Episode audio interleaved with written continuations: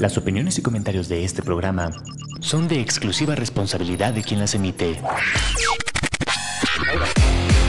Amper. Una estación de la Universidad Latinoamericana. Presenta.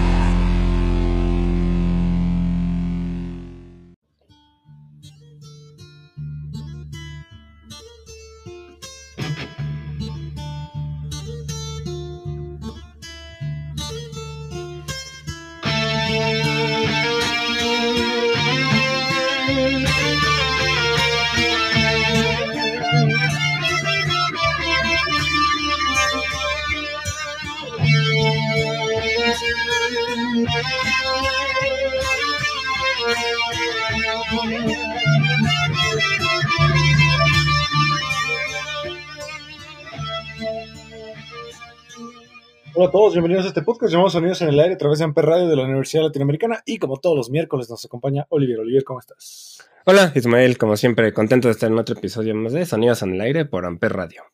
Así es, y recuerden que en este podcast hablamos todos los miércoles de música, de bandas, de artistas y géneros musicales. Y pues en esta ocasión hicimos una pequeña lista, eh, sin ningún orden en específico, de algunas bandas, más bien de algunos discos que se consideran los final albums, o sea, los, las últimas producciones eh, de larga duración que sacaron estas bandas, ya sea porque las mismas anunciaron su separación o algún eh, hiatus que pues ya se prolongó bastante. Ahorita vamos a ver el caso de una banda que lleva en, este hiatus pues, pues ya bastante tiempo, o bandas que se disolvieron por la muerte de algún integrante, ¿no? Sí, así es. Discos que son considerados por los últimos de estas bandas o artistas, ya sea por, por muerte o por separación o por pausa indefinida, ¿no? Exactamente. Entonces, pues ninguna, no tiene un orden específico ni nada, solamente quisimos mencionar estos discos para hablar de quizá por qué, por qué son los últimos discos de las bandas. Y pues en este caso vamos a empezar con un consentido ya de este canal, una banda eh, que prácticamente le dio auge y popularidad al género del death metal y que pues prácticamente le, le, prestó el nombre con un guitarrista que ya ya hemos hablado de él, uno de los guitarristas más importantes de la historia del metal, eh, del género Shred, Chuck eh, Schrödinger, y estamos hablando de la banda Death. Sí, este es un disco que, pues que ya hemos mencionado este, un par de veces, este, se llama este, The Sounds of Perseverance y es el último disco de la banda Death Todavía el Shock Diner, que era el guitarrista de esta banda y creador y vocalista, y bueno, era como el cerebro detrás de Death, este, todavía sacó otra banda llamada Control the Night, que también sacó solamente un disco, pero pues él murió ya este, muy poquito tiempo después de, de, de que salió este disco, ¿no? El, el disco de The Sound of Perseverance con Death salió en 1998. Y pues es considerado todavía de los mejores discos del género del death metal en, en general, ¿no? Así es, y yo, yo hasta me atrevería a decir que es de las portadas de metal más geniales que hay. O sea, es esta montaña que al mismo tiempo parece un Nazgul del Señor de los Anillos y hay unas personas como trepando en ella, ¿no? Sí, es una portada muy bonita, es roja, es casi toda roja con este detalles en negro. Y sí, es, parece una, la montaña del, como el monte Doom o algo así, con, como con los Nazgul, y solo tiene del lado este, izquierdo superior el logo de la banda, ¿no? Que también es un logo súper conocido, que es la palabra Death, con la T en forma de guadaña, ¿no? De... Exacto, de la guadaña de, uh -huh. de, la marca. Y pues bueno, todos, como ya hemos mencionado antes, pues esta banda eh, se separó debido al fallecimiento de Chuck Schrödinger, debido a un tumor cerebral y que pues también ya hemos dicho, ¿no? Que es una de las pérdidas del metal pues más, más dolorosas que ha habido, ya que él fue un guitarrista, pues además de que falleció muy joven, uno de los más prometedores. Sí, pues él era ya muy, muy, muy famoso dentro del mundo del metal, muy venerado por, pues por prácticamente todos los... y no solo del metal, de, todo tipo de, de géneros musicales, pues porque era muy, muy buen guitarrista. Tenía una forma de, también su, su forma de cantar era distinta, ¿no? Era, no era gutural, pero tampoco era limpia, era súper chillona, pero... Un growl muy chillante, ¿no? Ajá, un growl muy chillante que también se volvió parte de, pues, de la banda de Dead y también del, pues, del, del, género, ¿no? De, del death metal, algunas otras bandas lo, lo adoptaron. Así es. Y pues bueno, vamos a escuchar la canción más famosa de este disco. Esta canción se llama Spirit Crusher, del el gran y último disco de la banda Dead, The Sound of Perseverance. Vamos a escucharla.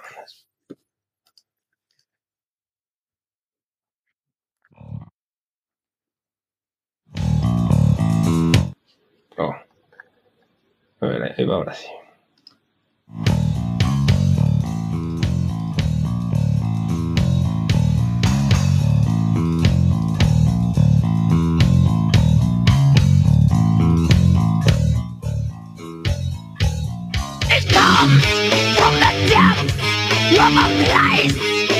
Unknown to the keeper.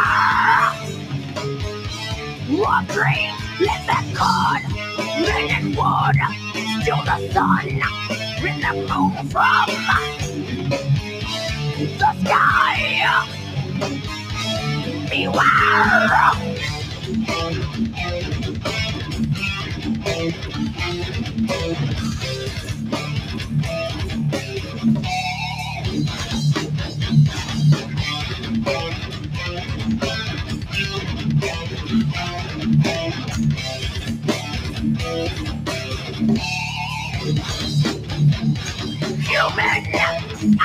kind monster and untold inside of a tear you right apart.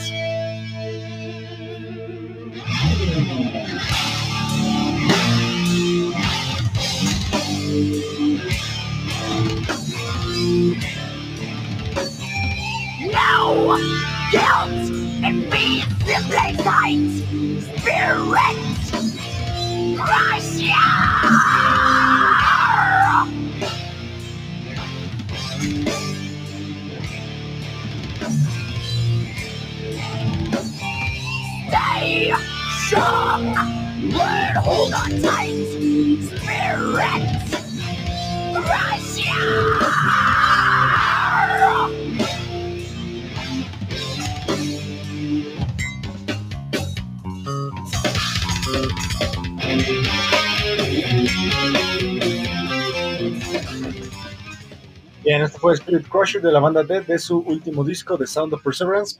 Como se podrán dar cuenta, pues también Dead tenía muchísimas influencias del progresivo, ¿no? Sí, este es su, su disco también más limpio, tal vez más progresivo, más cuidado. Tiene por ahí ciertas influencias de jazz también. Algo de música clásica. Y aunque pues sí, sigue siendo bastante pesado, es un disco muy fino, ¿no? Creo que está muy bien, muy claro, muy bien grabado, muy bien producido, muy bien tocado. Entonces, a pesar del estilo de música, es un disco que se escucha muy, muy claro, ¿no? Muy nítido, muy, bonito. Muy limpio. Muy limpio. Yo, yo siempre relacionado a Chuck Schrödinger como con Cliff Burton. Se me hace que son dos tipos que tienen una educación muy similar. Pues sí, eran músicos de carrera, ¿no? Estudiados digamos, más de conservatorio y de teoría musical que algunos otros que son más este, autodidactas, ¿no? Exacto, y pues bueno, hablando de autodidactas y hablando de gente shred y hablando de, de músicos que eran jóvenes y prometedores, vamos con una banda muy similar a Dead, eh, que sacó su último disco en el 2019 como banda, y en el 2021 su vocalista y guitarrista sacó otro proyecto, pero pues lamentablemente falleció antes de morir. Eh, una de las pérdidas que también a mí, a mí la verdad me, me conmocionaron mucho. Estamos hablando de Alex Elijo, de la banda Children of Bottom y su último disco llamado Exit del 2019. Sí, este fue, como bien dices, el último disco de la banda Children of Bottom. Este disco fue el último de Children of Bottom porque se separaron, ¿no? Tuvieron un problema entre los miembros, se pelearon por los derechos del, del nombre de Children of Bottom. Este, Alexei le dijo, decidió crear otra banda, este, aparte, que se llamaba Bodom After Midnight, con la que todavía sacó un disco. Así es. Pero bueno, realmente, poquito tiempo después, de todas formas, murió este Alexei, que fue también una sorpresa, no tanto para él, sino para el mundo del metal, porque él ya sabía que, que tenía problemas de salud pues, por su alcoholismo. Pero bueno, no se lo esperaba nadie dentro del mundo del metal y y pues no fue el último, el último disco de Children of Bone porque él murió, pero de todas formas murió poco tiempo después. Así es. eh, la mayoría de sus integrantes, pues, ya no eran del todo originales. De hecho, solo quedaban dos, ori- tres originales. Eh, él fue cambiando relativamente constante de guitarrista secundario. eh, pero digo, toda la vida hay un documental incluso sobre eso que se llama Bodo, no, ¿cómo se llama? Chaos Raiden Years, que habla justamente de todos los problemas que él tenía, o sea, de que literal ir de tour con él era pues una experiencia bastante extravagante y que la mayoría de los hoteles, en el mismo documental dicen que la mayoría de los hoteles les daba miedo recibirlo a él. Pues sí, tenía fama de ser este típico rockstar. Pues que se ponía. Sobre todo él era más alcohólico que otras drogas, por lo que se sabe. es. Este, y se ponía pues a romper cuartos de hoteles, a hacer berrinches, a pues a, portarse como rockstar típico, ¿no? Entonces, pues sí, ya como que era algo que sus tanto a sus compañeros como a, pues, la gente que lo rodeaba ya no le parecía agradable.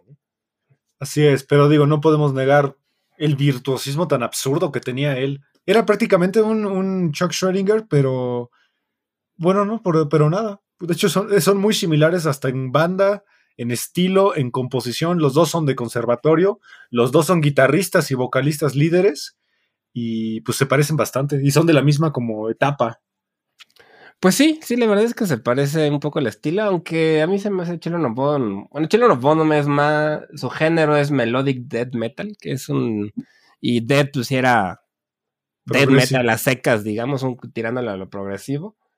Yo creo que la diferencia principal era el teclado, ¿no? Este, en Death no había teclados y en Children of Bodom sí hay teclados y son bastante prominentes, ¿no? Muy rápidos, muy tipo speed metal, ¿no? Exacto. ¿Tú los viste en vivo? Sí, ¿verdad? Que ahí Sí. fue cuando comparamos, pero no nos conocíamos. Sí, sí, yo sí los vi solamente una vez, creo, o dos, no, una vez en el Circo Volador aquí en, en la Ciudad de México, que es un... O sea, hay un venue bastante utilizado en el conciertos de bandas de metal, digamos, no tan famosos, ¿no? Porque Así es. es chico el Exacto. lugar, pero había muchos conciertos ahí. Ahí los vi y la verdad sonaban impresionantes, súper bien. Sí, son increíbles. Ese concierto que era, era Children of Bodom, Amorphis y Diablo sin Orquesta, ¿no? Justo, sí. Sí, Muy buen concierto. Estuvo bastante bien, la verdad. Amorphis también es una buena banda, fin- finlandesa también. Y Diablo. Diablo, no, Diablo son suecos. Suecos. Son suecos. Sí, son... Así que ellos tienen una historia ahí curiosa. Esta es bien rara esa, esa banda también. Ella, digo, por quien no las conozca, es una banda como de siete güeyes que se supone que todos los miembros son descendientes directos de una banda que en la Edad Media fueron este, atacados por la Inquisición. Ah, eso no sabía, no sabía esa parte. Se supone que son descendientes directos todos de esa banda antigua. Órale, eso sí no, no me la sabía esa parte. Bueno, eso es lo que ellos dicen, ¿no? pues quién Pero- sabe, pero Habría que buscar su, su árbol genealógico. de todas formas su estilo es bien, no sé, se me hacen como una banda de esas, pues como de swing antigua, pero poseída, no sé, eso está raro. Es, es muy único su estilo, pero bueno. Regresando a Children of Bodom, pues sí, el Alex Elijo fallece en el 2021, 20, a los 41 años.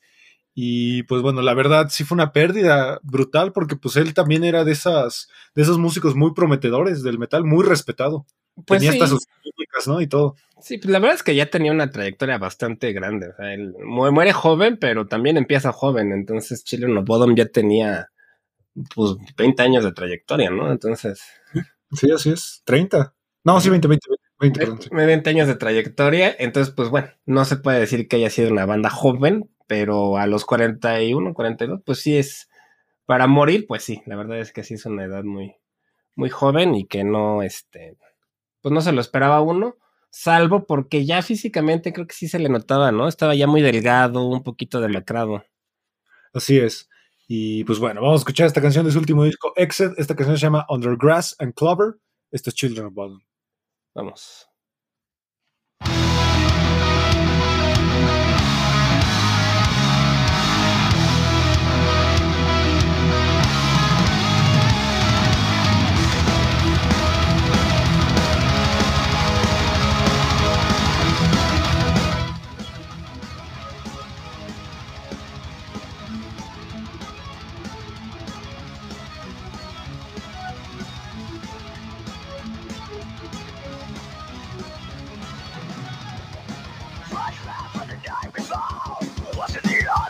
you decide. It's all covered in pieces before you know it just fades away. God damn, why didn't you wanna do when did I go and I get down? Run on you for a goddamn bitch, my strategy.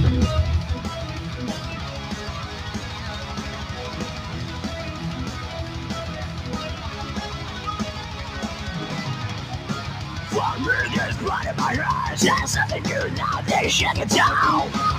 Everything's so just when here comes to forgive and forget. Well, should I forgive, forget the blood? I really don't give a damn. I just hit my face on dying, break on the bottle, stop crying. In the cold war, she's over. My soul drying my tears. Under the grass and. This is up all my.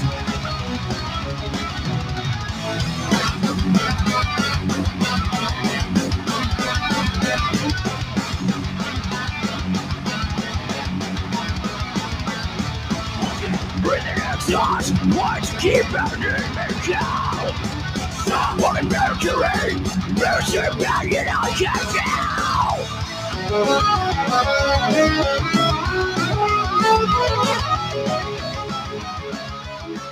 Bien, esto fue Under Grass and Clover de la banda Children Bottom de su último disco Exit.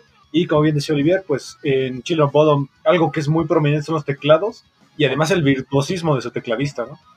Sí, la verdad es que también el tecladista, bueno, todos eran muy buenos músicos. El, el tecladista parece acá, ¿cómo se llama?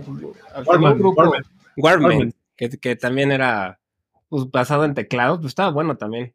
Sí, y aparte, entre ellos dos, este Jane Warman, que el te- ese tecladista y Alexi Lejo se aventaban de repente solos entre ellos dos como de 20 minutos. O sea, tenían un, un lapso específico en el concierto donde ellos dos echaban improvisaciones geniales. Sí, se echaban ahí su competencia como de solos, ¿no? De teclado y de guitarra y, y la, verdad es que sonaba bien. Son pocas las bandas que a mí me gustan con teclado, la verdad. Y, y Children of Bodom es una. Es, una, es, una, es un muy buen ejemplo. Y pues bueno, ya que estamos de este lado de- del charco aquí en Europa, vámonos con una banda que es una de las bandas más importantes de lo que podríamos considerar la primera ola del black metal. Eh, también ellos son precursores del avant-garde metal, que ahorita está muy de moda con bandas como este. Ay, ¿Cómo se llama? Eh, Imperial Triumphant. Es como este, este género muy, muy de vanguardia del metal. Eh, una banda de Suiza llamada Celtic Frost, que ya es emblemática dentro de lo que es el black metal, pues digamos clásico, ¿no? El- la primera oleada. Sí, pues son de estas bandas ya, pues de, de culto dentro del metal, ¿no? La verdad es, son creadores, muchos los consideran pues de los precursores del black metal, ¿no? También como decías, este, y de algunos otros géneros, ¿no? También como el doom tal vez y Exacto, sí. tienen ya mucha influencia dentro del, del mundo del metal y es una banda que pues en el, en el 2006 saca lo que sería su, su último disco, ¿no? Que se llama Monotheist o Monoteísta. Y este, y es un disco que había surgido después de un. Ya se habían separado, ¿no? Se habían separado, habían regresado, sacan este disco y se vuelven a separar, ¿no? Así es, además su guitarrista es bastante emblemático, Tom G. Warrior, eh, ya que pues es, es un músico bastante activo, ha, ha colaborado con muchísimas bandas, incluso tiene un proyecto ahí eh, con Dave Grohl que se llama Probot, Mm, sí. si, si lo quieren escuchar está bastante chido, y algo, algo bastante genial de él es que su- una de sus guitarras, que es la Ibáñez Giger, serie Iceman, está diseñada por el mismo H.R. Giger, el que diseñó el... ¡Ay! El. Alien Xenomorph. El, el Alien, el xenomorfo, gracias, de Alien. Y pues además él también tiene una de las bandas más importantes de este mismo género, que es Hellhammer. Sí, también tienen. Esa banda también es bastante importante, ¿no? Bastante sí. También este es bastante conocida. Y pues bueno, fue una banda que estuvo raro porque se- se- en el 99 se separan. Después, 16 años después, sacan este disco Monote-. Y terminan otra vez ya. Se separan definitivamente otra vez en el 2008, después de dar un par de. Un par de giras por ahí, conciertos. Y ya, ¿no? Entonces, pues fue algo como que emocionaron y después volvieron a decepcionar a los fans, ¿no? Que de hecho la mayoría de estas bandas hacen algo, algo parecido, ¿no?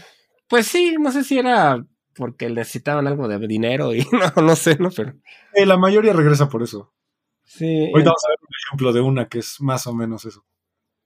Sí, y la verdad, pues es una banda que viene de Suiza, ¿no? Que es un país no tan conocido por el metal, no es un país, o sea, sí tienen bastantes bandas, pero no es que sean súper conocidos por su música, ¿no? Y, y de aquí sí sale Son más conocidos por sus relojes y sus chocolates. Sí, y además también por esta como imagen de pacifistas que tienen, ¿no? Y una banda como de metal de Suiza, pues, como que contrasta un poco. Suiza es neutral. Pues sí, ¿no? Sí, neutral, pero pues como a mí eso, no sé por qué se hace como pacifista, ¿no? O sea, no se meten en guerras, ¿no? Y, ah, pero nada más eh, su ejército está destinado al Papa, así que muy pacifistas. Ah, claro, son los que cuidan, sí es cierto. Es, el- es la Sí. guardia suiza, los que cuidan al Sí, Papa. claro, sí, sí es cierto, no me acordaba de ese detalle. Sí, los que esconden sus. ¿Cómo decirlo? Para que no nos cancelen sus. sus que veres infantiles. Sí, justamente. Y por ahí el, el líder de, de Celtic Frost todavía tiene este, una banda, ¿no? Que se llama Tripticon. Él es Thomas Gabriel Fischer y tiene una banda todavía que se llama Tripticon, que suena pues parecido, ¿no? Todavía. Sí, sí, sí. Además, este, su, su guitarrista, el que ya mencionamos, Tom G. Warrior, tiene un maquillaje muy particular, porque toda su, su imagen es acompañada de sus ojos pintados muy tipo black metal y su gorro. Siempre trae ese gorro así como muy hacia la, eh, casi tapándole la mitad de los ojos. Sí, sí es cierto, es este, tiene una imagen bastante Conocida. como entre vagabundo y metalero. Entonces vamos a escuchar esta canción llamada A Dying God Coming into Human Flesh del disco Monotheist. Y también por ahí chéquense la portada, porque es una portada muy, como muy aterradora. O sea, sí, sí, sí sientes esa vibra que el disco te intenta transmitir, ¿no? Sí, se me hace un poquito como, como estas películas como de, que son también como de culto, ¿cómo se llama? Se me olvidó. Hay una película que bueno, a ver si ahorita me acuerdo. Vale, entonces A Dying God eh, Coming into Human Flesh. Esto es Celtic Frost.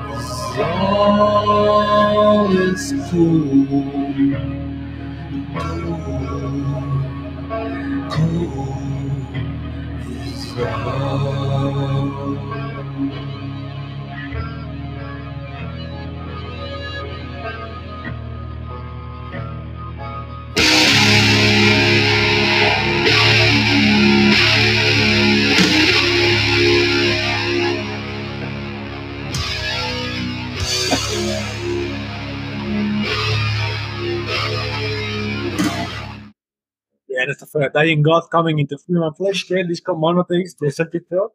Y pues claramente se escucha como una algo que escucharon los de Mo- Mastodon, ¿no? O todas las bandas estas de Slasher, Stoner. Sí, sí, la, la verdad es que es un estilo bien, bien común ya en la música, ¿no? También se hace muy medio Doom, Stoner, sí, tiene mucha influencia. Ya me acordé de la portada que hacía de Bigoten, la película esta. de- Ah, bigote, ok, sí, sí. o sí, que se sí. hace de ese estilo de, de portadas. eh, de- Sí, como imagen, de fotografías de alto contraste con el guiso. Con mucho grano, ajá, sí. Exacto. Y pues bueno, ya que estamos como en esto del Doom, vámonos ahora sí a Estados Unidos con una banda que no sé por qué no hemos hablado tanto de ellos, porque pues son importantísimos para todo lo que fue el rock gótico, el Doom metal, incluso ellos mismos son partícipes de un género que no es tan común, que es el Dead Rock, eh, que puso muy de moda Christian, eh, Christian Dead, una banda que pues su vocalista tiene la particularidad de que salió en el show del fallecido este fin de semana Jerry Springer y que además es el primer hombre que sale en la portada de Playgirl con una erección. Eso no sabía. tampoco. Él no lo sabía tampoco, que, que él lo engañaron, le dijeron que el 80% de la gente que leía esa revista eran mujeres, cuando en realidad el 80% eran hombres y demandó a la revista y, y pidió que quitaran su foto. Estamos hablando de Peter Steele, que ya falleció, y estamos hablando de una gran banda llamada Typo Negative. no me sabía esa anécdota del, de la portada de la revista. pero, pero bueno. Este sí es una banda también muy popular, que de hecho sí tiene muchas similitudes, ¿no? Con, con esta de Celtic Frost, ¿no? Sobre todo en esa, en las, en las partes más lentas de las canciones, creo que sí tienen, los influenciaban bastante, yo creo, Celtic Frost, ¿no? Así es, algo muy particular también de, de Typo Negative es la voz de su vocalista y, su, y la apariencia de, de su vocalista Peter Steele. Es un barítono cero, tiene una voz absurdamente grave y además su estatura, o sea, Peter Steele era eh, un tipo que medía Dos, Dos metros. Dos metros, enorme, ¿no? Sí. aparte sus colmillos estaban modificados para parecer como un vampiro. Aparte su cabello negro, largo, lacio, gigante. Y era fisicoculturista además, ¿no? culturista además. Ellos vienen de una banda que en realidad se llamaba Carnivore, que era trash metal, y después se convirtieron al Typo Negative.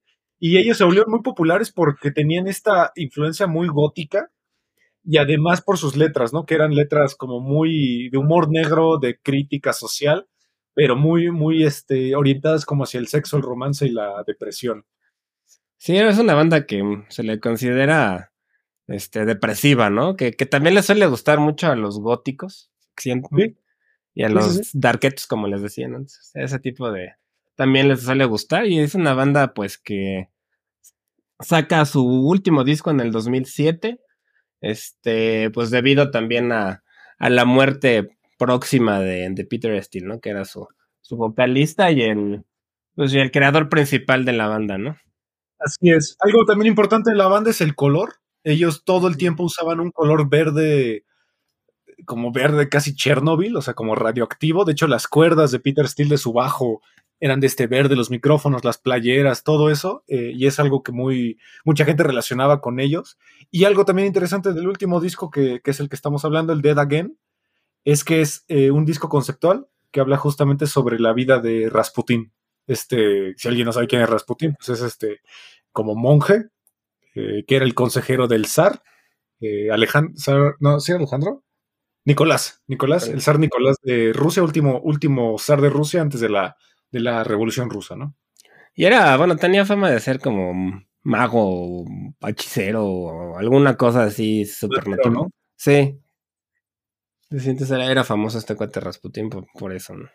Bueno, por eso y porque era súper mujeriego, se supone que era amante de la rey, de la zarina, eh, de que podía curar. El hijo de Nicolás, el zar Nicolás, tenía hemofilia.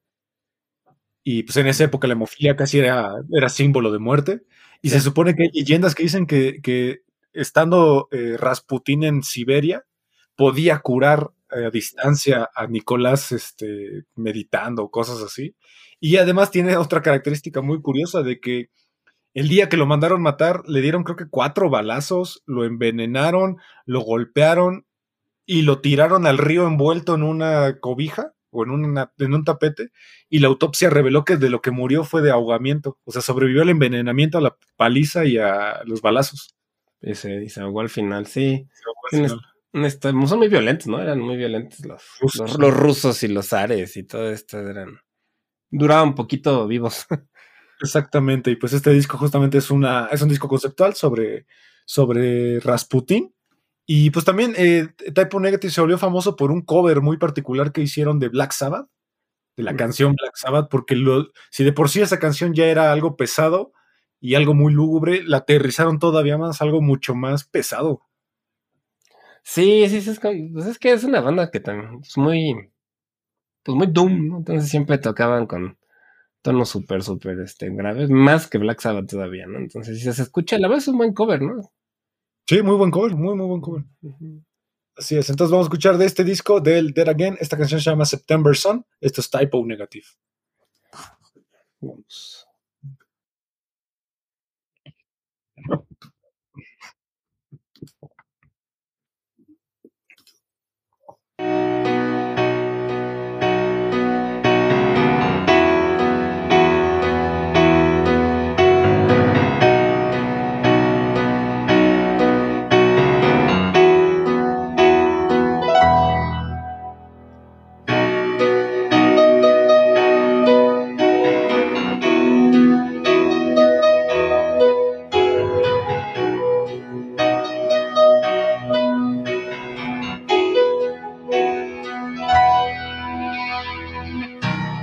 September sun, blowing golden hair.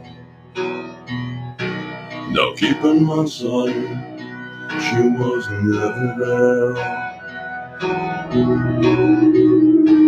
October's rust was setting black stone house.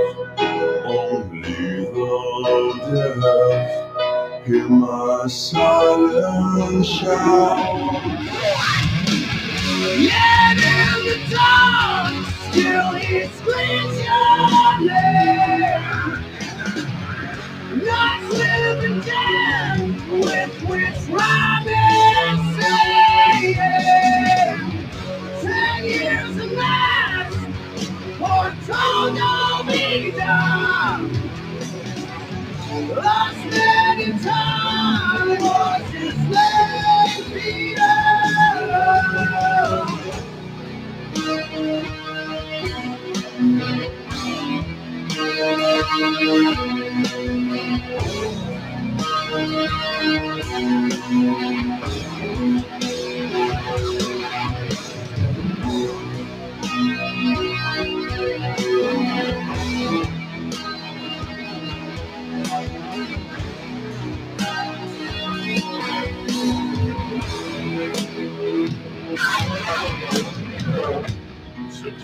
sun, rotted flatbush. Bien, esto fue September Sun de la banda Typo Negative de su disco Dead Again.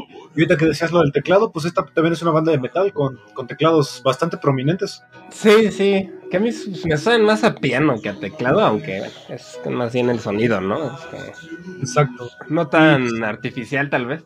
Pero me, pues. me- me llama la atención eso, ¿no? Como entra muy feliz y luego con el pianito suena hasta como los Beatles o el John Lennon, ¿no? Y luego entra la voz de Peter Steele súper grave, muy, muy, muy este, imponente. Sí, Y la voz, su segundo, su guitarrista, su, su segunda voz. Algo también importante que no mencionamos de Peter Steele es que fingió su muerte en el 2008 porque entró en una depresión y en la página oficial de Typo Negative pusieron un obituario y una tumba y todo. Y pues año, dos años después pues se murió así de verdad.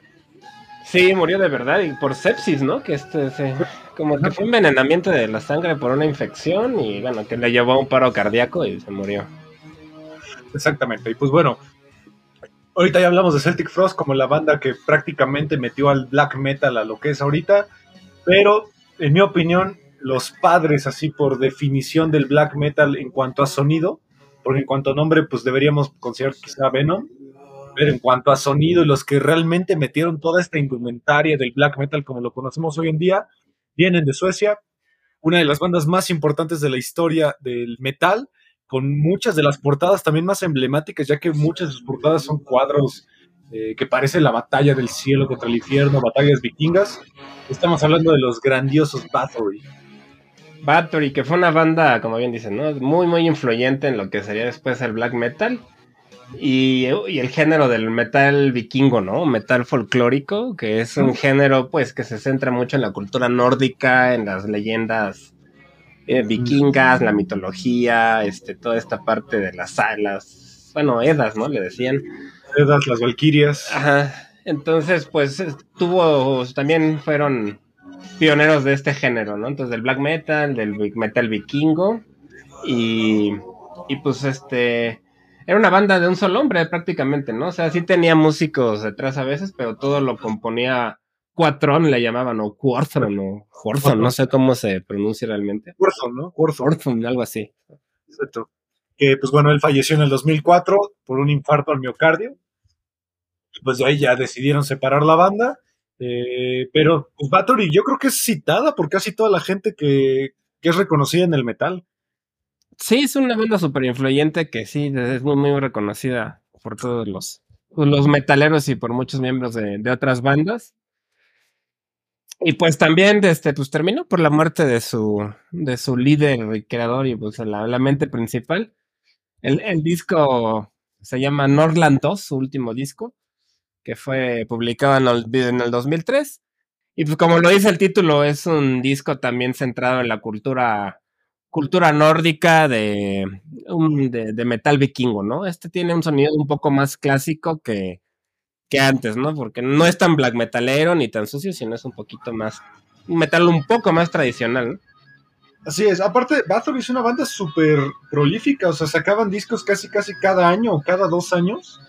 eh, para el, por- el poco tiempo que vivieron. O sea, vivieron 20 años nada más. Sí. Eh, digo, es mucho para comparado con muchas bandas. Pero, o sea, tienen discos del 84, 85, 87, 88, 90, 91 y así. O sea, casi, casi cada año o cada dos años sacaban un disco. Sí, pues la, la verdad es que era muy prolífico este cuate.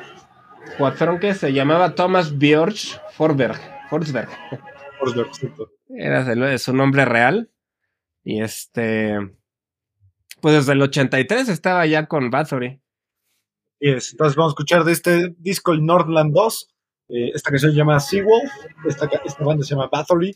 Creadores indiscutibles de lo que es el black metal. Sí, vamos a escuchar.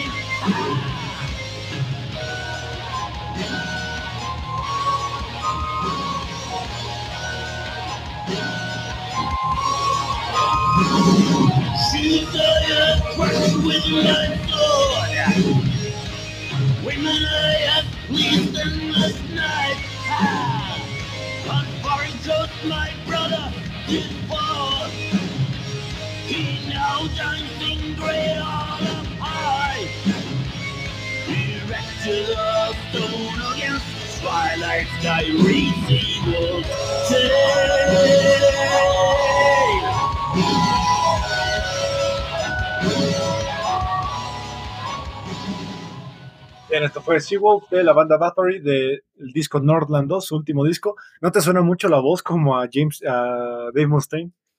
Un poquito sí tiene esa voz medio rasposa, ¿no? Como, como aguardientosa. Exacto.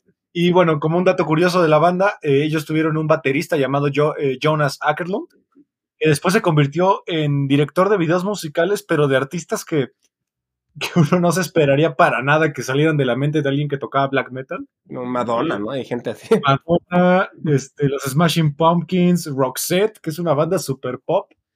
eh, de Metallica, de hecho, él, él- él- él dirigió ¿Cuál de Metallica? Estaba viendo ahorita dirigió de Metallica 1. De Rammstein, tiene muchos de Rammstein, por ejemplo. Eh, tiene el- película, ¿no? Sobre la de. sobre la, el black metal con el hijo de.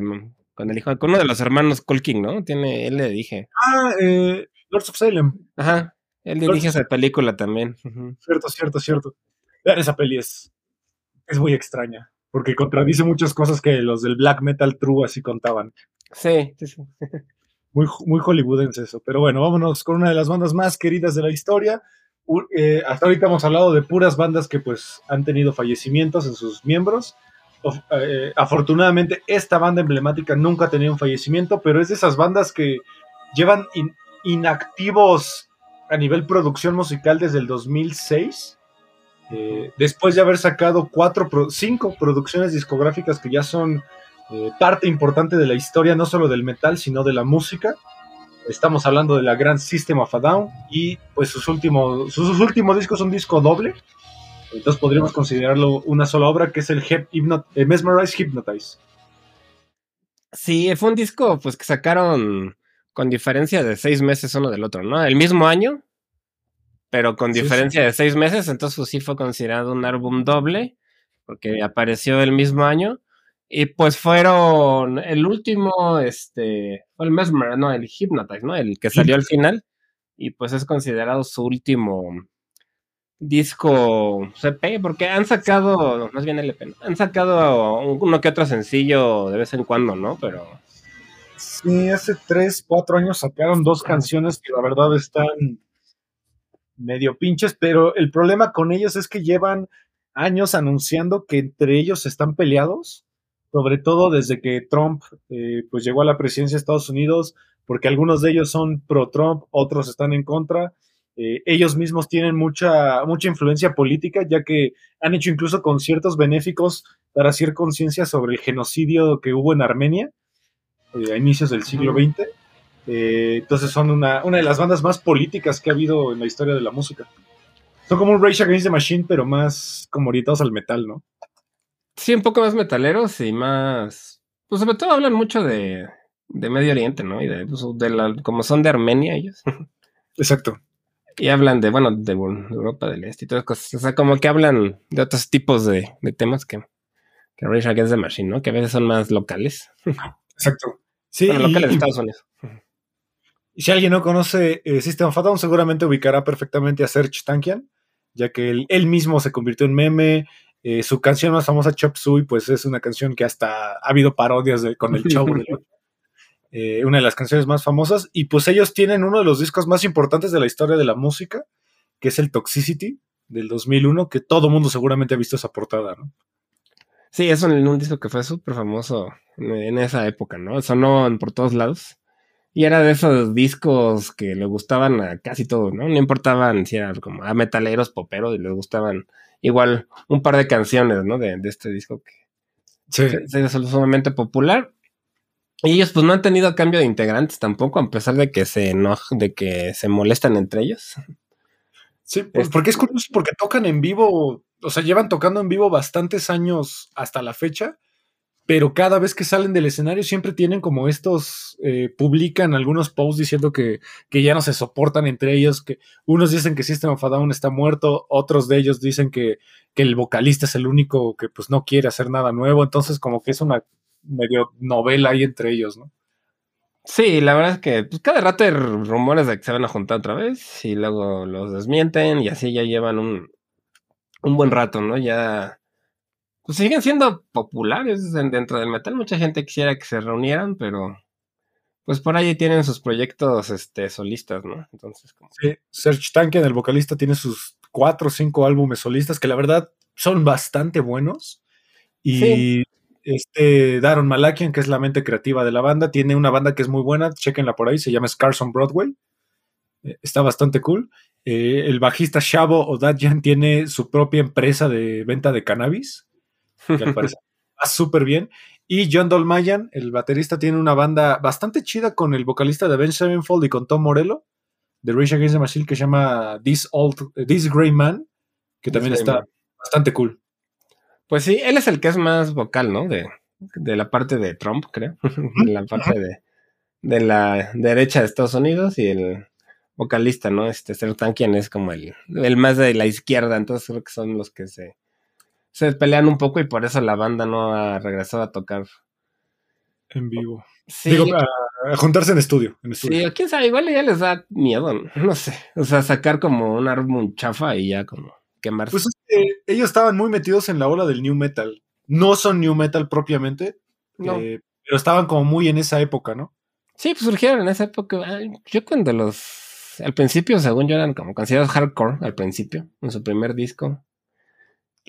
Un poco, eh, no pues- sé, y luego ya le fueron moviendo un poco más. Sí, son una banda con una mezcla muy, muy rara. Sí, muy- también se me hacen bastante folclóricos, como tienen mucha influencia de su país, ¿no? De la música de, de, música. Ar- de Armenia y de, ese- de música de esa zona, ¿no? Y hasta sus voces.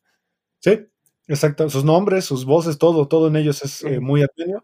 Y pues vamos a escuchar la canción más famosa de, este, de esta dupla de discos. Una canción que en MTV sonó, pero a madres, y que todos los días llegabas en la tarde a la casa, veías MTV y salía este video. Entonces vamos a escuchar BYOB de System of Down de este disco Mesmerize. Vamos.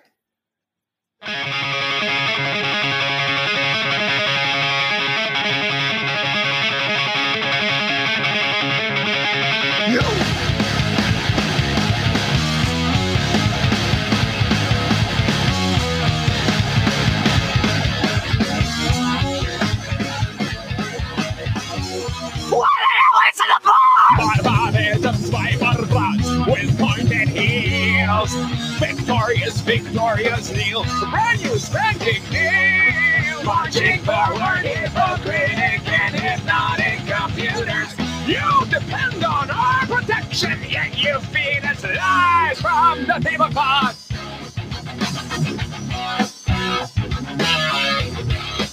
La la la la la la la la la la. Everybody's going to the party, have a real good time. Dancing in the desert, blowing up the sunshine. Kneeling roses disappearing into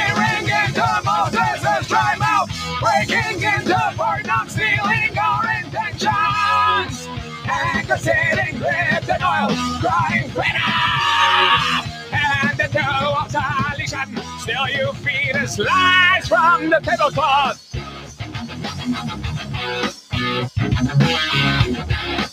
La la la la la la la la la. Everybody's going to the party, have a real good time. Dancing in the desert, blowing up the sunshine. Everybody's going to the party, have a real good time. Dancing in the desert, blowing up. Bien, esto fue BYOB de System of a Down, eh, del su disco Mesmerize, que BYOB significa Bring Your Own Bombs. otra vez canciones muy partidarias de, de la política. Y no sé si te pasa a ti, por lo menos a mí sí.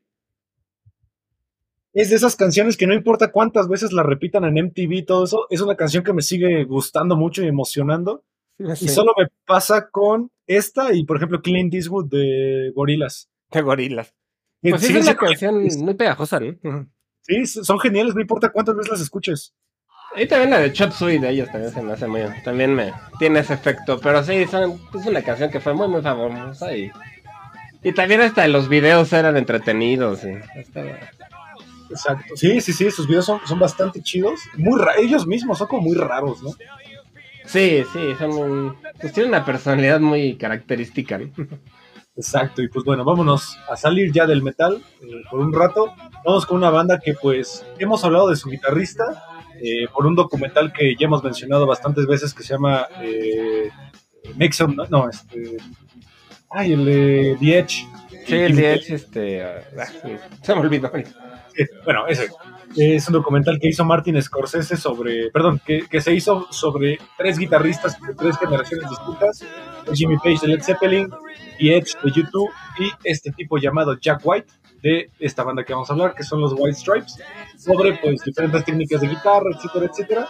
Y pues esta banda dejó de sacar discos en el 2007, se separaron, son un dúo que pues hay muchas leyendas sobre ellos, de que son hermanos o de que también son esposos, hay muchas leyendas sobre ellos. Sí, era parte de la mística de la banda, ¿no? Es un, pues más que una banda, es un dúo. un dúo formado por Jack y Meg White, que se formaron en el 97 y terminaron ya definitivamente en el 2011, aunque su último disco fue en el 2007. Después de sacar este disco tuvieron ahí una un pequeño tour y después ya anunciaron que se, se iban a, a, separar cancelando varias fechas, ¿no? De, del tour que todavía tenían este, pues, sucediendo. El documental que les mencionaba se llama It Might Get, It Might Get Loud. Sí. Es bastante Sí, sí. bueno, chico, porque aparte ahí, eh, al principio del documental sale Jack White creando una guitarra con Sí. una botella y prácticamente un palo. Era un palo, una botella de Coca-Cola, creo, ¿no? Y, y las, y las cuerdas, y sí, es de la nada empieza a ser una, una guitarra. Y lo chistoso, que a mí se me hizo lo más chistoso, es que él es el más joven de los que aparecen en la, en el documental, y es como el que tiene las guitarras más vintage y trabaja de una forma más artesanal, ¿no? Sí, aparte es el guitarrista más. De los tres es el más experimental. O sea, yo no sé, por ejemplo, The Edge, qué carajos hace ahí. A mí me da, ya lo he dicho, ¿no? Pero a mí hasta me dio pena ajena en ese documental, porque la, la verdad es que pues, no, nada, nada que ver, ¿no? O sea, es- hay una secuencia donde empieza Sí. a tocar Jimmy Page, este. What a, a Lot of Love, creo que empieza a tocar con enfrente de ellos. Y nada más se quedan impresionados y los otros con una cara de, de que estaban Sí, sí, ahí, este, Pues es que imagínate sorprendidos, ¿no? De ver a su héroe. Tocar enfrente de Jimmy Page, que quien no lo conozca, él es considerado por mucha gente el mejor guitarrista de la historia del rock. Sí. Sí, sí, es un No. cuate que fue muy influyente y, y pues la verdad es que Jack White es muy, muy bueno. También es un tipo muy talentoso que toca súper bien la guitarra, además de que es- creo que es multi, multi-instrumentista. Y canta muy bien también, tiene una Ajá, voz muy particular, sí, muy aguda también, ¿no? Tiene un estilo bien extraño, pero es un cuate que a mí me sorprende lo talentoso que es con la guitarra, aunque a veces suene un poco experimental, ¿no? Sí, suena mucho como a Sonic Youth, como de esa época del noise, del no wave. Eh, y bueno, su hermana pues no se queda atrás, la verdad Meg también es una baterista que para que solo sea guitarra y, y batería pues dan conciertos bastante emblemáticos y además tienen canciones que ya han pasado a la historia al grado de que muchos eventos deportivos cuando hay entretiempos ponen su música, esta canción llamada Seven Nation Army que todo mundo la conoce, ¿no? Sí, esa fue una de las canciones, pues yo creo, más sonadas en su momento y hasta la fecha la siguen poniendo. Creo que en Estados Unidos la ponen en estadios y en cosas así. La, la NFL cada vez que hay un lapso entre, entre jugada y jugada ponen Seven Nation Army. Sí, es como ya un clásico en Estados Unidos y. Y pues no sé, yo por lo que sé sí eran esposos, que lo que era, como que hicieron el rumor de que eran hermanos, pero realmente sí estuvieron casados un tiempo Sí, Y- quién y sabe. después se separaron, por lo que yo entiendo. Es algo extraño, sí. Eh, sacaron un disco de, de éxitos hace tres años, el Greatest Hits, pero el último disco de que es el que vamos a hablar es el, el- su última producción del 2007. Este disco llamado Icky Thump. Sí, Icky Thump, que fue pues su último, su último disco, como dices, en, junio del 2007 sale, sale este disco que pues le fue muy bien, ¿no? Es un disco que, que estuvo en los primeros lugares de la Billboard en, en todo el mundo y que pues ya eran muy famosos realmente, pero que los mantuvo como en el pico de su popularidad. Y pues por eso fue que sorprendió, ¿no? Cuando dijeron que ya se iban a separar. Este, Exacto. pues fue algo que, que sorprendió a mucha gente y todo parece indicar que fue por una decisión de, de Meg White porque le daba ya mucha ansiedad tocar en vivo y este y como que pues tenían problemas pues de, de estos de anímicos y que de- decidió ya abandonar dejar la banda Así es, y pues bueno, vamos a escuchar esta canción que a mí creo que me pasa igual que las de System of a Down. La escucho, la escucho y me, me sigue gustando. Y aparte, creo que The White Stripes es una banda que mientras más escuchas, más cositas le puedes encontrar a la forma de tocar de ellos dos, o sea, sobre todo a la experimentación de, de Jack White. Por eso mencionaba Seven Nation Army, ¿no? Porque es una canción súper fácil, de hecho muchos guitarristas empiezan a tocar la canción, pero le puedes encontrar diferentes cosillas cada vez que la escuchas, entonces a ver si algo descubren con esta canción llamada Icky Thump de el disco del mismo nombre. Esto es de White Stripes. Vamos.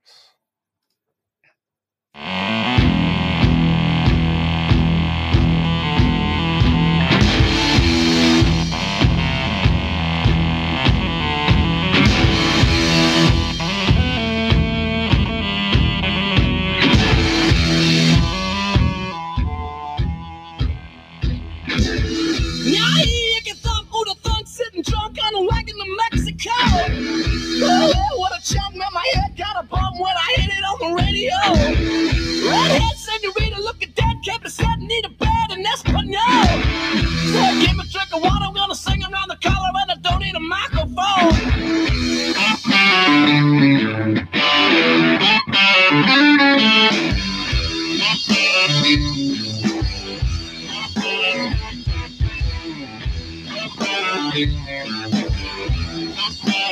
Yeah, Thank you.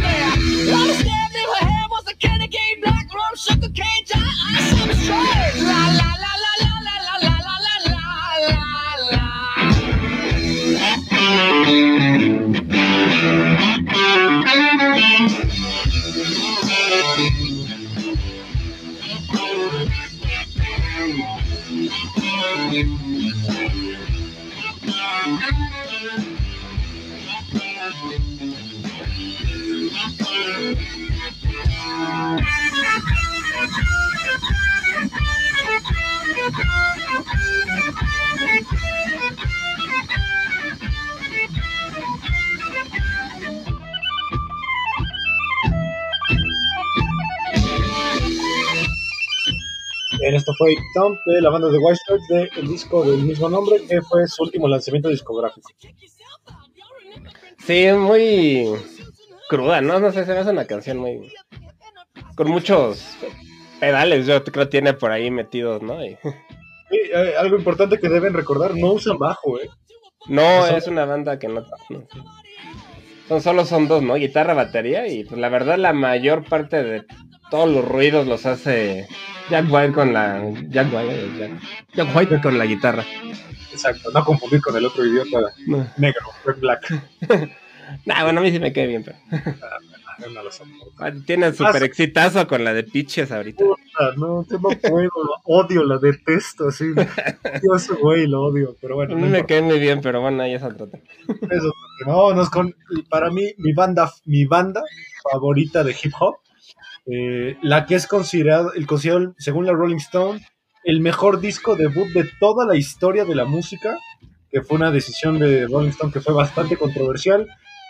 Una banda muy controversial porque es la primer banda de hip hop que tiene un número uno en la, la lista Billboard, considerando que son blancos son judíos y son gente de clase media alta, o sea que, que a mucha gente vista del hip hop le parece algo inconcebible, que pues lamentablemente sacaron su último disco este, en el año 2011 debido al fallecimiento de su miembro más importante, Adam Yauch. Estamos hablando de los grandiosos, grandiosos, grandiosos Beastie Boys. Sí, los Beastie Boys, que son una de esas bandas raras, ¿no? Bueno, a mí se me hacía muy extraña esa parte, porque tenían también varios, como dos, tres canciones que eran famosas, que eran bastante rockeras, ¿no? Como la de Sabotage, por ejemplo. Y You Gotta Fight for Your Right to Party. Ajá, que Sí. sonaba medio ponqueto. Sí, sí, empezaron y que- punk. Ajá, y que después se vuelven más famosos por ser hip hoperos. Pero siempre siguieron teniendo una mezcla ahí de rock, ¿no? En sus canciones. Sí, ahí pues lo que sucede, eh, digo, si alguien quiere saber toda la historia de los Beastie Boys, contraten Apple, Apple Plus o ¿cómo se llama? Apple TV.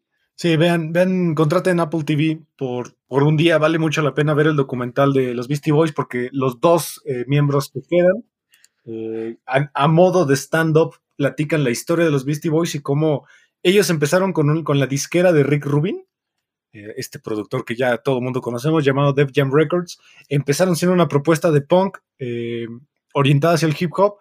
Ellos platican incluso que se pelearon con, con Rick Rubin porque les robaba el dinero y les robaba pues las ideas creativas.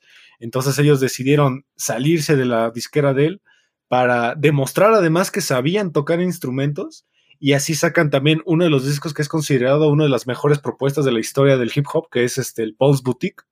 Por ahí chequenlo que está genial. Y pues bueno, en el 2011 sacan su último disco, el Hot, Hot Sauce Committee Part 2. Y pues bueno, no fue un disco que, que le fue bastante bien. Tuvo, era parte de una trilogía, supuestamente, pero ya nunca salió este, lo demás debido a que se enfermó el integrante Adam George, de, George, se- de, de cáncer. Él fallece después en el 2012 y pues ya los miembros de la banda no, no quisieron continuar sin él.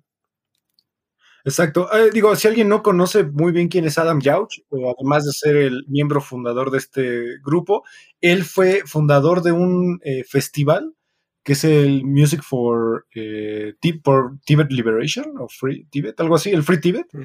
que era un concierto que se hizo eh, a principios del siglo XXI para justamente hacer una propuesta de, de protesta musical sobre la liberación del Tíbet, en donde participaron bandas como Radiohead, estuvo Bjork, estuvo Rage Against the Machine, los Red Hot Chili Peppers, etcétera, etcétera. Y pues todo el mundo habla de él, de que era un tipo súper educado, eh, educado intelectualmente, era un tipo eh, bastante inteligente que se había ido incluso eh, a vivir un tiempo de monje al Tíbet, entonces que era alguien que conocía de primera mano pues justamente todas estas cosas tibetanas. Sí, muy de med- meditación y ese estilo de... ¿no? cosas, ¿no? Sí se veía, la verdad, como un cuate muy tranquilo, ¿no? Muy, Sí, y chequen los videos musicales de los Beastie Boys, son extraordinarios. Sí, la verdad tienen de los discos más di- discos y videoclips más chistosos de como de los noventas y principios de los dos miles, ¿no? También era este una época en la que estaba, sonaban mucho en MTV sobre todo. Y salían a hacer, por lo menos a mí me parecían chistosos, hacían, por ahí tienen unos que parecían robots, ¿no? Así como tipo Power Rangers y El Galactic. o el de Sabotage que era como una un pequeño medio cortometraje ahí de policíaco, ¿no? Estaba está, Eh, Starsky Hutch, Ujú. ¿no? Como Starsky. ese estilo de ¿Qué sabes quién dirigió, quién dirigió ese video? no, Spike Jones. Spike Jones. uh. Que él fue quien me dio los, los catapultó un poquito más a la MTV. MTV, sí, pues fue una banda que, pues que ya lo comentaste, ¿no? También, pues eran criticados un poco por, pues esta cosa de la apropiación cultural, por, por, pues por ser blancos y tener y cantar hip hop y todo esto, aunque con el tiempo ya fueron aceptados, ¿no? Como que ya pasaron de tener esta crítica a ser ya bastante, pues, populares y aceptados en la música. Sí, de hecho, hubo una crítica fuerte hacia ellos hace unos años, hace, hace unos meses, en la entrega de los Grammy. No sé si los viste, que hubo un pequeño segmento que hicieron como un pequeño, una recapitulación de toda la historia del hip hop Mm, y que pasaron varios artistas de, emblemáticos del hip hop y mucha gente decía que por qué no habían puesto los Beastie Boys. No me acordaba, pero sí, pues a lo mejor sí fue una cosa racial, ¿no? Ahí para no ofender un poco. Muy purista, ¿no? Pues muy purista o para no meterse en problemas, ¿no? Porque si los hubieran sacado, no faltarían los que dijeran lo contrario, ¿no? De cómo los ponen, si son blancos. Sí, porque por ejemplo no pusieron a Fat Joe, no pusieron a Eminem, no pusieron a Kid Rock, que también pues Kid Rock es parte de este movimiento y pues bueno, los Beastie Boys pues siempre será una de las bandas de hip hop más emblemáticas de toda la historia. Y vamos a escuchar esta canción llamada Make Some Noise del disco Hot Sauce Committee Part 2, su último disco. Vamos.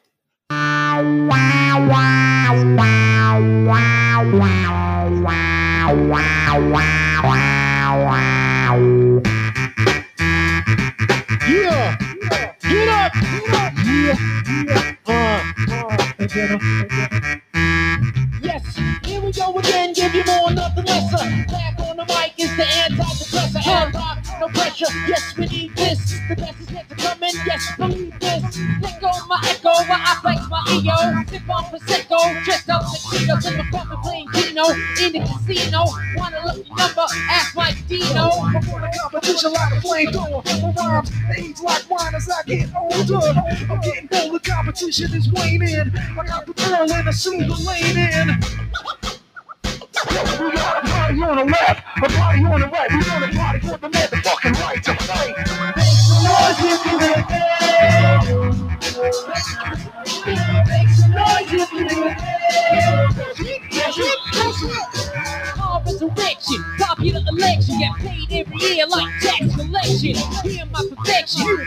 rotary connection, taking MCs down by lethal rap I'm rejection. rocking on a apologist. When I get pissed, you must attract a busy lift to drink and you got lift. Yeah, lift. Head shifting. I'm just ripping when I catch MCs. It's time for win clipping. I fly like a hawk, or better yet an eagle, a seagull. Switch suckers out like a beagle. My ego is off and running and rolling, cause I'm about the best and look your best and that's all. we got a party on the left, a party on the right. We got a party for the motherfucking right to fight. Make some noise if you in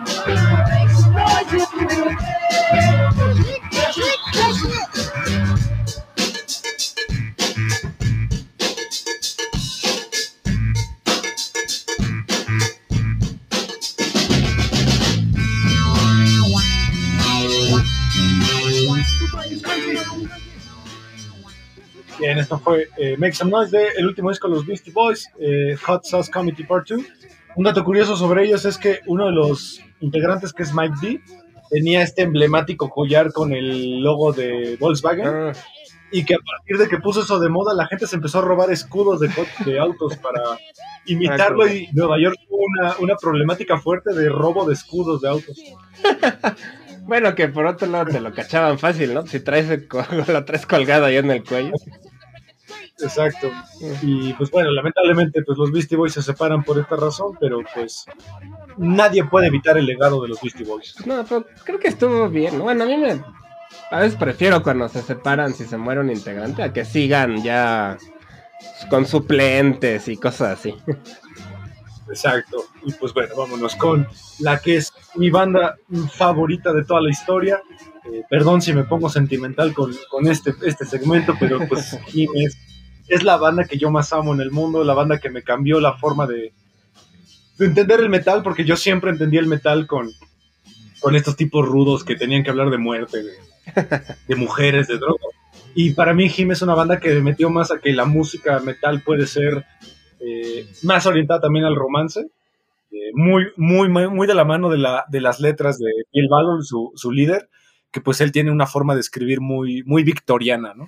Sí, ya, ya los mencioné varias veces, un cuate con, con letras muy románticas y con un estilo gótico muy de, ¿cómo es? Del- muy del romanticismo, de la época de, del romanticismo y, y su imagen, todo, ¿no? Realmente su voz, como que todo se prestaba para esa, como love metal, le dices en ¿no? Love metal es un género. como un género mm, romántico dentro de, del metal que, que pues tuvo su como su auge finales de los 90, de los principios de los 2000, ¿no? Fue cuando más estuvo como en su pico de popularidad esta banda. Exactamente. Y pues bueno, ellos sacan este último disco el en el 2013, el Tears on Tape, que ellos lo que mencionaban es que es un tributo a Black Sabbath. De hecho, tienen e- ese cambio de estilo mucho más pesado, guitarras mucho más saturadas. Y ellos en el 2017 deciden separarse, anunciando que pues llevaban más de 25 años ya tocando juntos y querían ya un cambio de aires para pues conservar la amistad por encima de la producción eh, musical y pues ¿Tú qué opinas? ¿Crees que es algo que le hace falta a algunas bandas, como mencionábamos la vez pasada, por ejemplo, Metallica? Pues sí, yo no creo que esté mal que ya llegan a un punto en el que ya prefieran hacer sus cosas por separado o, o dedicarse a otras cosas o no sé, tal vez cuando ya sienten que la creatividad ya se les acabó dentro de esa banda, tal vez. O igual cuando tienen ya problemas personales, ¿no? Porque también, pues si ya no te llevas bien con los miembros o ya hay roces, pues debe ser difícil pues, estar en gira todo el tiempo y así, ¿no? Yo creo que sí, por muy bien que te lleves, llega un momento que te debes de hartar de los demás, nada más por estar todo el tiempo con ellos. Exactamente, ellos ya llevan 25 años juntos y pues Bill decide sacar su proyecto solista, que, que ya lo mencionaremos en el recopilatorio de final de año.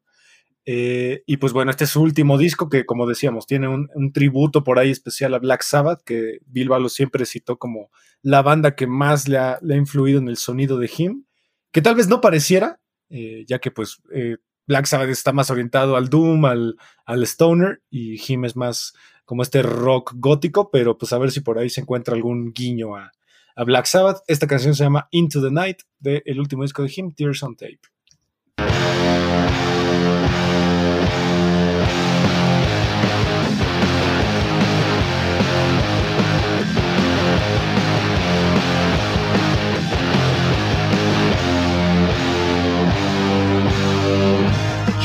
Trapped in a tomb, beneath me please to the echo of the summer softly weeping. Sinking further in this summer sea, painting him with pastels through her cemetery eyes into the night.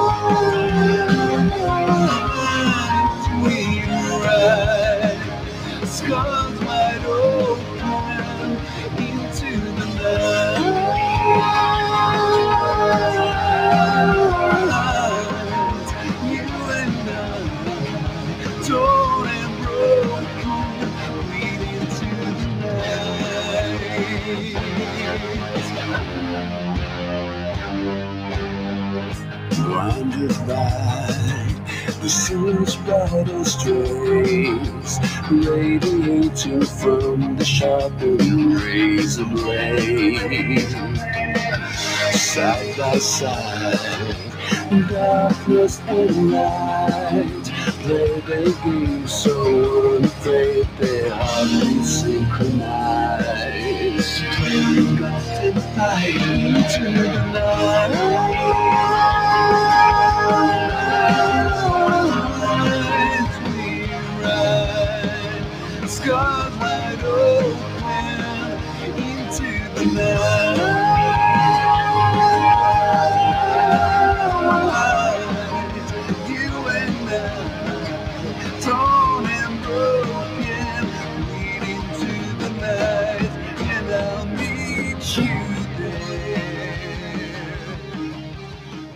esto fue Into the Night, de el último disco de Him, Tears on Tape. ¿Notaste algo así como muy, muy Black Sabbath? Pues tal vez en el fondo, ¿no? Como la base me- rítmica un poco. Porque la, la voz y la melodía sí se me hace un poco. mm, O sea, que no, no, no es como de la línea de Black Sabbath, ¿no? Más bien tal vez las, las los tonos, la Las guitarra. guitarras como más distorsionadas. Sí, la guitarra y la base rítmica está más. Un poquito más pesada, ¿no? Bueno, más, sí, como, como Black Sabbath. Pero siento que su voz, de todas formas, hace que. Se, o sea, se nota un estilo muy propio, ¿no? Exacto, y pues bueno, ya para terminar, vámonos con el Duque Blanco, Ziggy Stardust, eh, el hombre que, que vendió el mundo, uno, el músico, tal vez el solista más importante de la historia de la música, quizá junto con Bob Dylan. Ándale, sí. Eh, a, nivel, a nivel solista, claro. Eh, un, un músico que pues tiene varios de los discos más importantes de la historia. Eh, de hecho, en la lista que siempre menciono yo, la de 101 discos que hay que escuchar antes de morir, él es el solista que más discos tiene metidos aquí en la lista. Un músico que nos regaló su disco final en el 2016 de una manera tan extraña debido a que él falleció meses antes de... oh, días, ¿no? Dos días después. Ah, dos días después de salir este Sí. disco, un disco que se ha estudiado muchísimo debido a que mucha gente dice que el, el disco es un diario eh, de despedida de lo que él estaba pasando porque él no le anunció a nadie Que estaba enfermo. que estaba no tan enfermo. Y pues bueno, estamos hablando de, de su Alteza David Bowie. Sí, este es un disco que salió en el 2016, justo como ya dijimos, dos días antes de que David Bowie muriera. Y fue un disco que se grabó prácticamente en secreto mientras él estaba ya con cáncer terminal. Este contrató a una banda de jazz, este, que fue la que junto con él grabaron todo el disco. Y pues, pues sí, tal cual, lo hizo casi como su despedida, ya sabiendo que estaba ya este, pues cerca de morir de cáncer de hígado, me parece. Y este, y pues fue un disco muy personal que la verdad yo nunca he sido así súper fan de David Bowie más que de lo conocido, ¿no? De lo las canciones sí, más populares que, que sí me gustan, pero no conozco a fondo su discografía. Y este disco por alguna razón cuando salió lo escuché, me gustó. Y sí me dio tristeza pues, dos días después de oír que se había muerto, ¿no? O sea, sí fue como, órale, sí, acabo de escuchar su disco nuevo. ¿no? Sí, es- fue, fue bastante impactante. Digo, el disco se llama Blackstar. No lo, no lo Blackstar, sí. Es el Blackstar. Eh, pero sí es un disco que, que cambia radicalmente la forma en la que Bowie eh, interpretaba su música. Eh, por lo que dices tú, ¿no? Interpretó una, eh, contrató una banda de jazz. Es un disco con muchos secretos por ahí, o sea, habla mucho sobre viajes espaciales, sobre esta separación del cuerpo y el alma, o sea, muy, muy orientado como a, a la melancolía de trascender Sí, debido a que pues, se dice que él sabía ya que, que estaba a punto de morir y por eso eh, diseñó que el disco saliera en tal época. Eh, por ahí tiene colaboración, una colaboración bastante importante que es eh, las percusiones de James Murphy, que si alguien no sabe quién es James Murphy, es el líder de una de las bandas de pues de música electrónica como New Wave llamado LCD Sound como de System. música de fiesta se me hace, no sé. música de fiesta, el CD Sound System, el CD Sound System es, un- es una bandota. Eh, es un disco, pues, melancólico 100%, y más si sabes el trasfondo de por qué, cómo lo escribió Bowie, eh, cómo hizo todas estas cosas. Y pues para mí es un disco bastante importante. Sí, a mí me gusta porque se nota en su voz, o sea, ti- tiene una voz ya muy melancólica donde yo siento que sí se nota que él ya, pues ya sabe que va a morir o ya siente cerca la muerte y, y se le nota mucho en su voz, ¿no? Porque él tiene una voz muy particular, pero aquí Sí. particularmente melancólica, siento que se le nota mucho. Además que el, a mí se me hace muy oscuro, el disco es un disco muy lúgubre, muy... Sí, pues es que no sé si hay alguna otra banda de algún músico que sepa que se va a morir y que saca un disco despidiéndose. Pues el de Dead también ya sabía cuando hicieron el pues, of Perseverance, también él ya sabía que tenía cáncer cerebral, entonces también se nota en, en las letras y en la forma ahí de, de escribir. Pero sí debe ser difícil, ¿no? Pasar por un proceso creativo de esta manera. Sí, aparte, pues era un tipo no, no tan grande, o sea, tenía 69 años cuando falleció, pero pues creo que no ha habido una, una trayectoria tan fuerte como la de David Bowie. O sea, igual que los Beatles y Bob Dylan, yo creo que todos los músicos del planeta Tierra mencionan a, a David Bowie. Sí, yo creo que él influyó mucho en la cultura pop también, ¿no? De, de la música y soy, Y en el cine. Su imagen física también influyó muchísimo la imagen de muchísimos músicos que vinieron después, ¿no? De, desde el glam hasta el hell metal, gótico también creo que influyó bastante, o sea. Sí, sí, sí. Y también esta Eh, parte como de un poco de ser andrógeno, no sé, como esa, Sí. es o ponerse nombres alternos como el de Ziggy Stardust, ¿no? Cosa era muy ingenioso también para la parte del show y de su imagen. Exacto. Y algunos datos curiosos de David Bowie, si alguien no lo sabía, mi perro se llama Bowie, eh, por David Bowie. Eh, él tenía una enfermedad en los ojos que mucha gente cree que era eh, heterocromía, o sea, que tenía un ojo de un color y uno del otro, pero en realidad no es cierto, sino más bien tenía una pupila permanentemente dilatada. Entonces, por eso sus ojos se ven Se veía- extraños. no sé si veía raro, porque yo me imagino que debe haber visto medio borroso, ¿no? Que veía más profundo de un lado que de Yo otro. creo, porque pues, con la pupila dilatada, pues ves medio borroso, ¿no? Exacto. Otra cosa importante, David Bowie fundó la Asociación para la Protección de los Hombres de Cabello Largo, por lo que en los años 70 tener el cabello largo en algunos países, creo que hasta la fecha, de ser un, es un crimen. Pues todavía hay Eh, gente hecho- que lo ve mal, ¿no? Cada vez menos, pero todavía existen prejuicios. Eh, De hecho, hay una, hay una historia muy conocida de que a Led Zeppelin no los dejaron bajar en un país ah, eh, ah, cierto, que sí. Israel, un país así, porque tenían el cabello largo y la barba muy larga. Entonces, eh, era un crimen. Entonces, pues gracias David Bowie, porque así Olivier y yo podemos tener el cabello largo. sí, Olivier puede tener su barba larga también. y nadie puede juzgar. Eh, David Bowie es un tipo que también fue mentor de muchos artistas famosos como Brian Molko de Placebo, fue, fue su gran mentor, y de uno de los, mis favoritos, que es Trent Reznor. Por ahí tienen una colaboración, ¿no? Y- Sí, tuvieron un tour juntos. eh, se supone que es uno de los tours más eh, importantes de la historia de la música. Sí, sí, y, y la verdad es que pues, no, no cualquiera, o sea, no David Bowie no aceptaba como colaborar con cualquiera, ¿no? Sí, era un tipo muy reservado también, ¿no? Se dice que no era muy, o sea, que vivía bastante alejado de los, del público y de la gente. Sí, sí. Así es. Sí, sí, sí. Y pues bueno, quieren conocer su vida, en HBO se acaba de estrenar eh, su documental, el Moon Edge eh, Daydream. Ah, no, sabía. Chequenlo por ahí, es toda su trayectoria. Eh, está en HBO Max, por si lo quieren checar. Estuvo en el Festival de Cine de Cannes y pues tiene muy buenas críticas. Y pues bueno, escuchen el Black Star porque la verdad, comparado con todo el resto de su discografía, es un disco súper crudo, Sí. Súper experimental. eh, tiene, es un free jazz muy, muy extraño.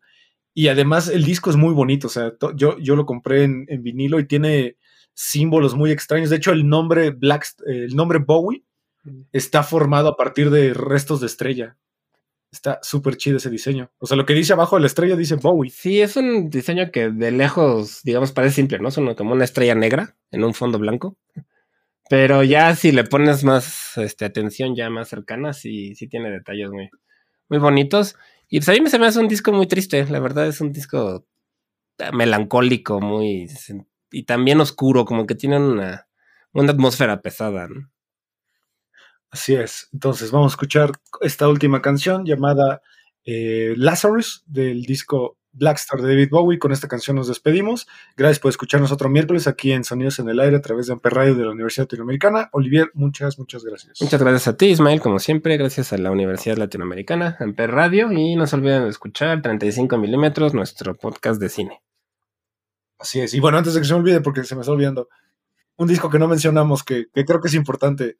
El 13 de Black Sabbath, último disco. Sí, también lo, se, se menciona mucho en este tipo de listas y a mí la verdad no me molestó, o sea, yo sí lo escuché, por ahí lo tengo y me, me, me gustó, o sea, no, no se compara con sus clásicos, pero bueno, como para despedirse, sobre todo por la edad que tienen, creo que no estuvo mal, ¿no? O sea, Sí, digo, no regresó Bill Ward. ah, no, eso estuvo súper mal, la verdad. Que está este Brad Wilk, que es el baterista de Rage Against the Sí, Machine. que ahí creo que fue más culpa de Bill Ward por lo que entendí. Creo que hizo berrinche por el dinero y pensó que, pues dijo, pues entonces no toco y pensó que le iban a decir, ah, pues entonces te subí. Y le dijeron, no, pues entonces no toques, ¿no? O sea, que fue un berrinche de dinero y pues no le salió. Y no le salió. Pero pues, Pues sí, a mí es disco que creo que no le aporta nada a mi vida. no, tampoco, pero Y- nostalgia en el caso, en mi caso. Y también por ahí quería mencionar el Inútero de Nirvana. También, que muchos lo consideran malón, ¿no? No sé, pero Bueno, es que vienes de Nevermind, que es una monstruosidad. Eh, pero ah, No, no, no está tan no, la verdad es que malo no es, no. no creo que Nirvana, tampoco malo. sacó discos malos. Exactamente. Y pues bueno, nos despedimos con esto. Esto es Lazarus de David Bowie de Black, del disco Blackstar. Hasta la próxima. Hasta la próxima.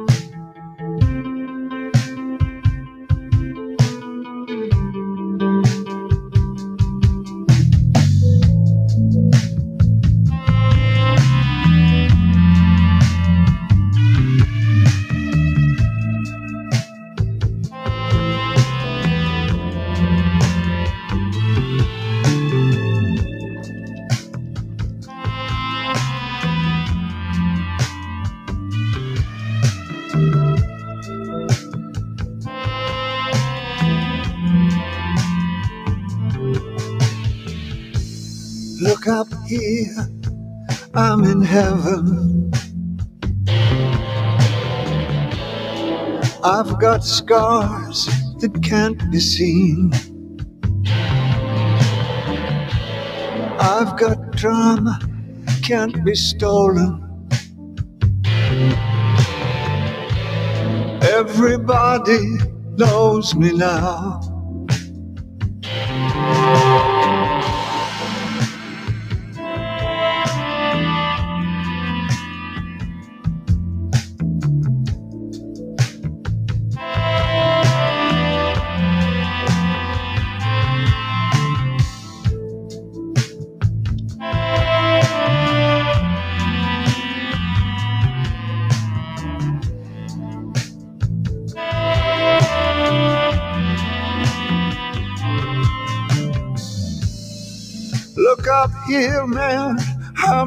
Danger. I've got nothing left to lose. I'm so high it makes my brain whirl. Drop my cell phone down below.